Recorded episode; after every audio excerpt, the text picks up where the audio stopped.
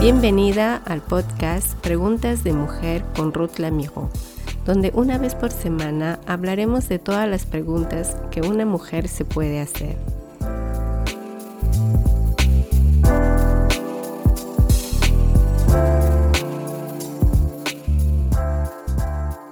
Muchas son las mujeres que cuando se casan equivocadamente entregan en sus parejas toda la ilusión de que este hombre sea la persona perfecta, el hombre ideal que tanto esperaba toda su vida. Un guía amoroso al cual esté al nivel más alto de ser el guía en todo aspecto de la relación. En los primeros años de noviazgo, todo anda de maravillas. Cada una de estas mujeres se ven como una compañera amorosa ideal al lado de este hombre, después que estén ya casados.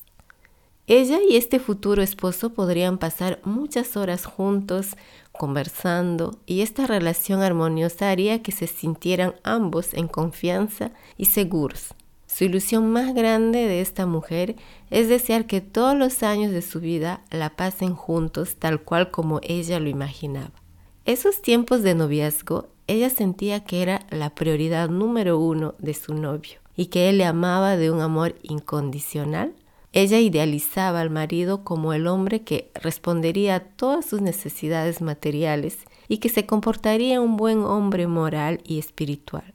Ella pensaba en los hijos que tendrían juntos.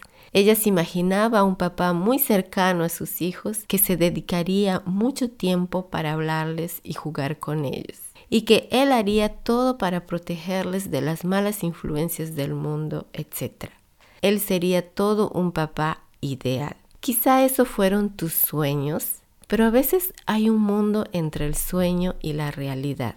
Puede que la descripción de este marido ideal del que te narré corresponda al tuyo actualmente. Él es el hombre de tus sueños, tu matrimonio ha cumplido todas esas promesas y eres realmente una mujer feliz.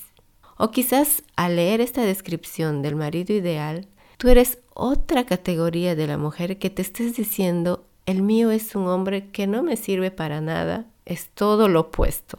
Cual sea la área que él ocupe, no se muestra competente. Y que al final no es el hombre de mis sueños. La vida de pareja y de familia es una pesadilla. Al instante acabamos de ver dos categorías de mujer. La primera no necesita ayuda. La segunda se siente muy desesperada que no tiene ganas de ver que su matrimonio cambie. Es probable también que en esta situación muchas mujeres entran en una tercera categoría.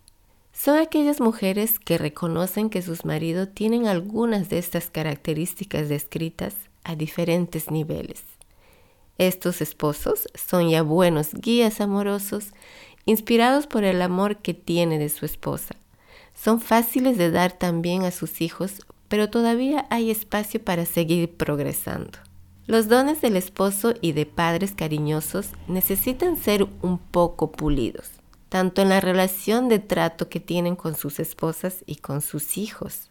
En realidad, deseo mucho que tú seas una mujer de esta tercera categoría y que estos consejos puedan servirte para seguir progresando como esposa.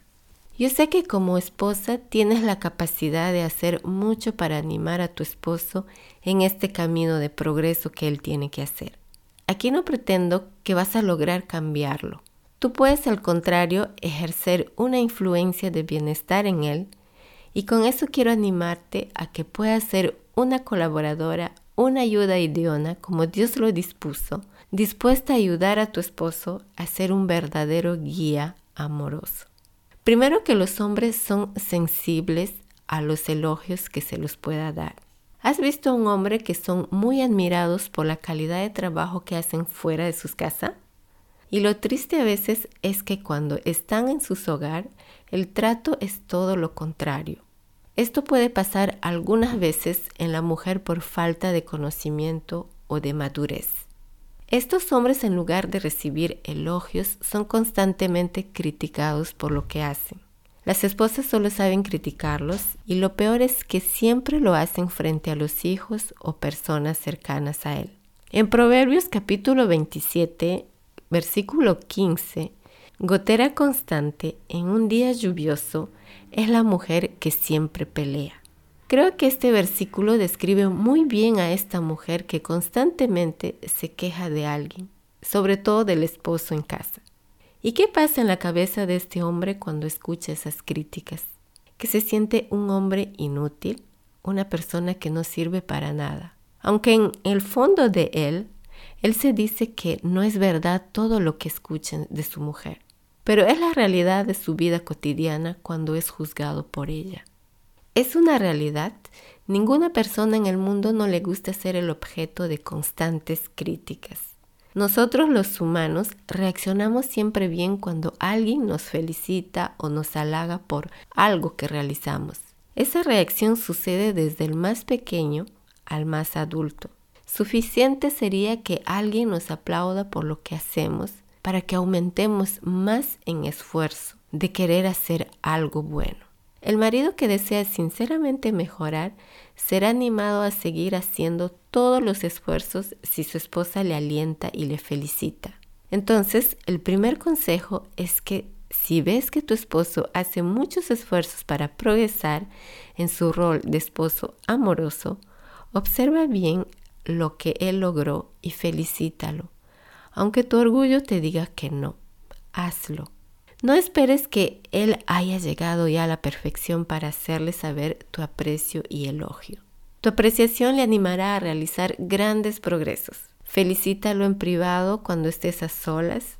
Felicítalo también frente a tus hijos, frente a tus padres y frente a sus padres también. Hágalo frente a tus colegas o a tus amigos cuando haya esta ocasión. Verás que será un hombre renovado emocionalmente para la felicidad de toda la familia. A nadie tampoco le gusta que se les ordene. Con eso quiero decir que las solicitudes tienen más efecto que los pedidos. Las órdenes que nos dan expresan el deseo que la otra persona quiere obligarnos a hacer lo que ella quiere. A veces pueden ser sugerencias tipo uh, amenazas como, o si tú no haces tal cosa, entonces yo lo haré.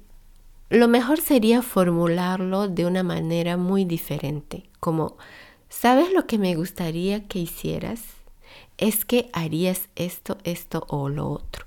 Y cuando se trata del cuidado o pasar tiempo con los hijos, el pedido podría ser formulado también de una manera muy elegante, como por ejemplo, ¿podrías por favor jugar con Mateo a la bicicleta esta tarde? A él le gusta que alguien le sostenga antes de subir a su bicicleta. Es muy diferente cuando se hace un pedido amable a alguien que si le damos orden de hacer algo. El mensaje pasará mucho mejor. Inténtalo y verás que tu esposo seguirá cambiando. Vimos que la mujer siempre está a la espera que el esposo le brinde amor, afecto, protección y sea él constantemente quien alimente este tanque de amor que ella y sus hijos necesitarían de su parte. Es verdad que bíblicamente Dios dio este mandato al hombre de amar a la esposa. Lo vemos eso en Efesios capítulo 5 versículo 25. Esposos, amen a sus esposas, así como Cristo amó a la iglesia y se entregó por ella. Pero esto va de que el hombre también necesita amor y cariño de parte de los demás, y más aún de su esposa.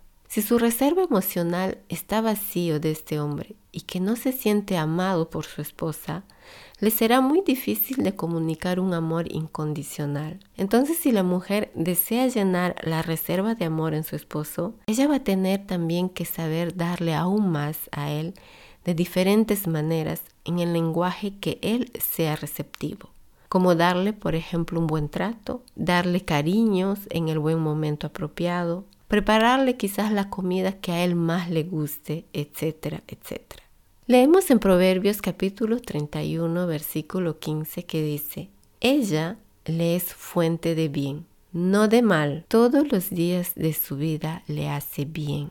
Te voy a repetir el versículo. Ella le es fuente de bien y no de mal todos los días de su vida. Poco importa lo que hagas, tanto en casa como fuera de casa, o de repente cuidas muy bien a los hijos. Lo más importante en una relación es que ambos descubran juntos cuál es su lenguaje de expresión de amor.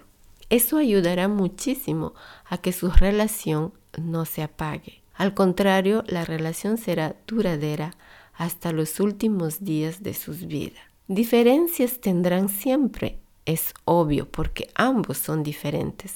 Pero conocer el lenguaje sentimental de su pareja ayuda mucho a evitar disgustos y perder tiempo arreglando problemas que podían ser evitados. De esta manera como esposa estarás respondiendo a su reserva o necesidad de amor emocional. Como una reserva llena de amor, este esposo será mucho más motivado a hacer esfuerzos para ser el esposo y papá lleno de amor para su familia en todas las áreas que le corresponden.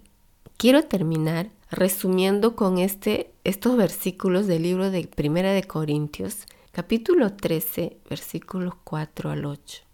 El amor es paciente, el amor es bondadoso, el amor no es envidioso ni jactancioso, el amor no es orgulloso, no se comporta con dureza, no es egoísta, no se enoja fácilmente, no guarda rencor, el amor no se deleita en la maldad, sino que se regocija con la verdad, todo lo disculpa, todo lo cree, todo lo espera todo lo soporta. El amor jamás desaparecerá.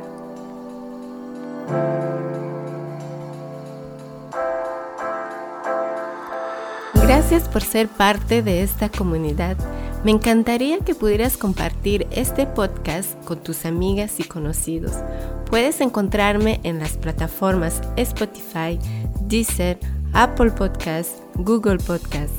Todos los episodios estarán agrupados en nuestra página web preguntasdemujer.com. También nos puedes encontrar en las redes sociales de Facebook e Instagram con Preguntas de Mujer. Gracias por ser parte de este podcast con Ruth Lamiro.